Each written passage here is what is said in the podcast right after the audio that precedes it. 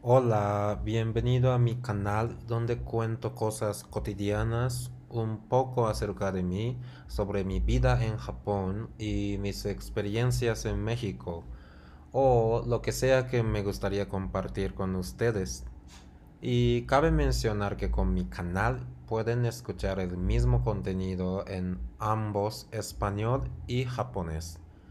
Voy primero con unas oraciones en español, luego repito las mismas en japonés. Así podrán acostumbrarse cómo se habla el japonés? こんにちは。私のチャンネルにお越しくださりありがとうございます。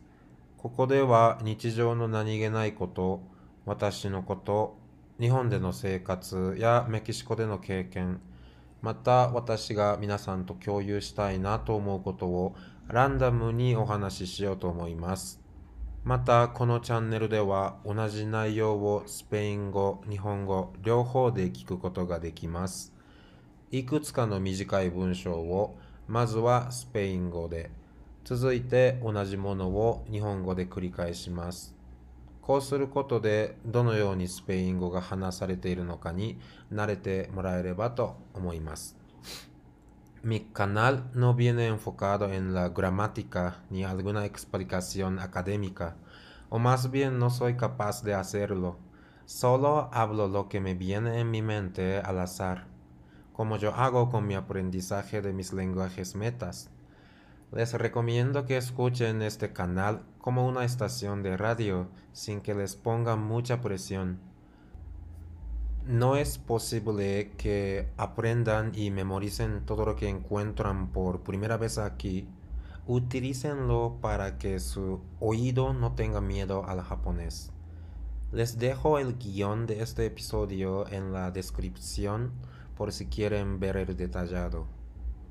このチャンネルでは文法や学術的な解説はしていません。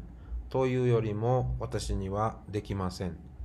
頭に浮かんだものをランダムに話すという私が勉強中の言語でやっていることをやるだけです。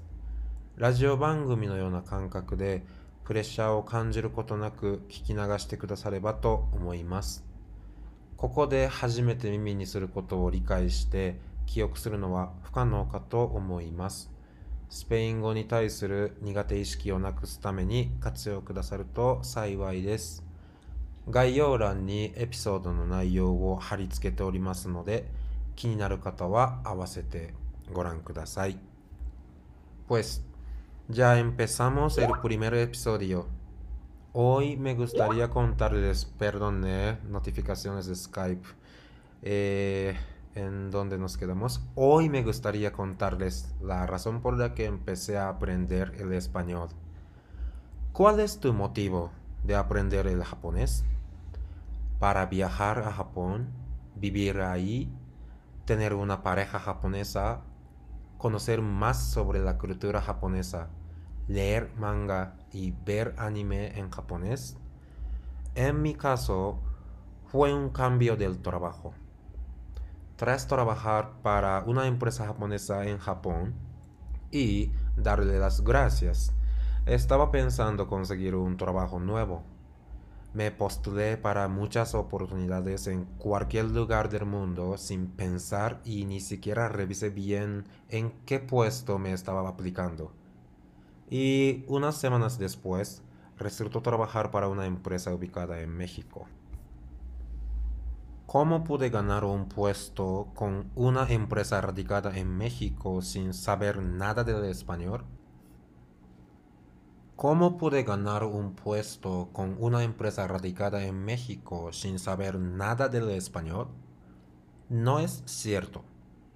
Primero que nada, todas las entrevistas fueron en inglés y vía Skype. Segundo, tenía mi nota para la entrevista traducida y escrita al inglés y español por unos amigos míos que estudiaron en países donde se hablaba inglés o español. Tercero, los entrevistadores me dijeron que el idioma de la empresa era inglés. Además, dijeron que casi todos los negocios a nivel mundial se hacían en inglés. Aunque no estaba tan bien mi inglés como quisiera que estuviese, pero aún suficiente para pasar aquellas entrevistas. Así que fui a México con la mayor parte de mi corazón lleno de esperanza por una nueva aventura de mi vida. Llegué al aeropuerto y pasé el control de pasaporte explicándome en inglés y por fin salí por la puerta de llegada internacional. スペイン語を知らないのに どうやってメキシコベースの会社に転職できたの？これは正確ではありません。まず、すべての面接はオンラインで英語で実施されました。次に私は面接用のメモを英語圏、スペイン語圏に留学した友人に訳してもらったものを持っていました。第3に面接官は会社の公用語が英語であること、インターナショナルなビジネスは英語で行われていると言われました。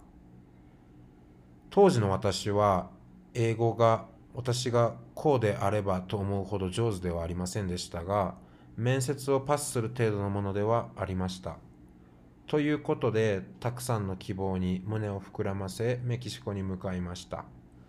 空港に到着し、パスポートコントロールを英語で切り抜け、国際線到着ゲートを出ました。Lo primero que quise hacer fue fumar. Así que busqué una tienda tipo 7-Eleven y encontré una. Ahí dije, Can I get a box of Marlboro, please? Porque no creí que entenderían japonés y solo sabía decir hola, ¿cómo estás? Mi nombre es Tartartar en español. Así que fue la única manera en la que me hiciera entender. Se pasó no por la culpa de nadie. Además, pensaba que en un aeropuerto internacional se podía comunicar todo en inglés, no voy a mentir. Pero no fue así. Señalé el cigarrillo diciendo Marlboro. No creo que fue con acento de español de México, pero con acento de inglés muy marcado hablado por un japonés. En fin, decidí señalar entrando al cajero sin saber que no estaba permitido hacerlo. De hecho, no sé qué ocurrió después, Supongo que el cajero apachurró el botón de pánico o algo así. Unos segundos después, llegó la policía, me detuvo, me hizo un chorro de preguntas que no entendí nada y se dio cuenta de que no hablaba ni entendía el español. Un pasajero que entró a la tienda ayudó a traducir a nosotros y pude conseguir cigarrillos. Qué recuerdo tan bonito para empezar mi vida en México, ¿no? 私が最初にやりたかったのはタバコを吸うことでした。なので、セブンイレブンのようなお店を探し、ようやく一軒見つけました。そこで、Can I get a box of Marlboro, please? と言いました。というのも、お店の方が日本語を理解するとは思わなかったし、スペイン語はこんにちは、調子はどうですか私の名前はくらいしか知らなかったので。誰のせいでもないのですが、なるべくしてそうなりました。その上、国際空港であれば、すべて英語で会話が通じると思っていたのも正直なところです。ところがそうではなかったのです。丸ボロの箱を指さしながら、丸ボロと言ってみました。が、今思えば、マルボロの発音がメキシコ・スペイン語のアクセントではなく、日本人英語のマルボロ発音でした。結局、私は箱を指さしながらレジの中に入ることにしました。そこに入ることが禁止されていることも知らずに、その後何が起きたのかはよくわかっていません。おそらくはレジの方がパニックボタンか何かを押したのでしょう。しばらく会って警察が到着し、私を呼び止め、山のような質問を浴びせました。もちろん私は理解できず、警察もようやく私がスペイン語を話さないし、理解していないことを分かってくれました。そこへ一人の旅行者が入ってきて我々の通訳をしてくれて私はタバコを買うことができました。メキシコでの第一歩をスタートさせるにあたり申し分のない思い出だと思いませんか？En ese momento llegué a pensar que era necesario aprender el español. Aún pienso y digo que un extranjero que no habla español puede vivir en México, perteneciendo en comunidades en las que se hable y entienda el inglés. Pero cuanto más sea capaz de hablar, comunicarse en español, se siente más aceptado por México, por mexicanos, que es lo que me gustaría hacer. Pues, además, sabía que iba a yo yo iba a trabajar en el área de ventas donde iba a conocer muchos clientes mexicanos. Y me puse en el lugar de mexicanos como si estuviera yo en Japón y tuviera yo un cliente mexicano que me hablaba en inglés siempre, todo el momento eso me volvería loco por el estrés de tener que hablar un idioma extranjero viviendo en mi querido país donde se habla mi bellísimo idioma natal. Yo podría programar menos juntas presenciales con él, pero más comunicación en correos electrónicos, que nos causaría perder la oportunidad de establecer una buena relación entre nosotros. Yo no juzgo a extranjeros que viven en México sin hablar español. Solo les cuento aquí mi historia y mi punto de vista, ni les presumo lo que he logrado. Mm, creo que quiero presumírselo un poquito. um, この時が私がスペイン語を勉強しないと思った瞬間でした。メキシコ在住の外国人でスペイン語を話さない人でも英語圏のコミュニティで生きていくことはできると思います。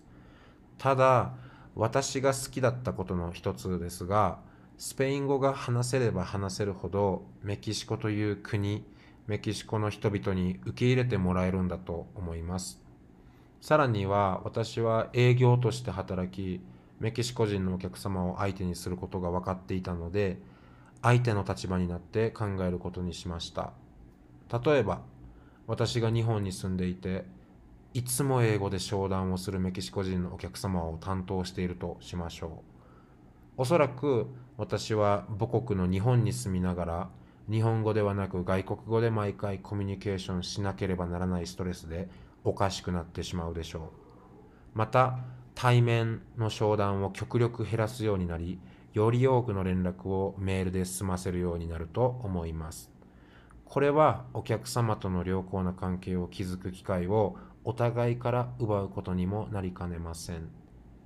メキシコ在住の外国人でスペイン語を話さない方を非難しているわけではありません。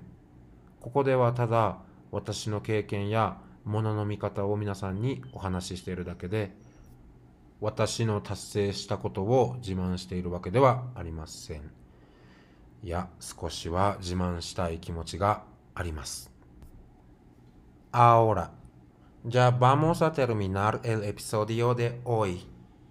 Nuevamente les pregunto, ¿cuál es tu motivo de aprender el japonés? Les recuerdo un dicho que me enseñaron mis queridos mexicanos que siempre me motivaba y me hizo creer que era yo capaz de hacer lo que sea, que es querer es poder sigo subiendo episodios donde pueden escuchar japonés. Espero que esta manera les sirva de ayuda. Si les gusta este episodio, denle like y no olviden suscribirse y activen la campanita por favor. Espero poder comunicarnos en japonés un día pronto. Hasta pronto. さて、そろそろ今回のお話は終わりにしようと思います。 重ねてになりますが、あなたがスペイン語を勉強する理由は何ですか？最後に皆さんに私の大好きなメキシコ人が教えてくれたフレーズを紹介しようと思います。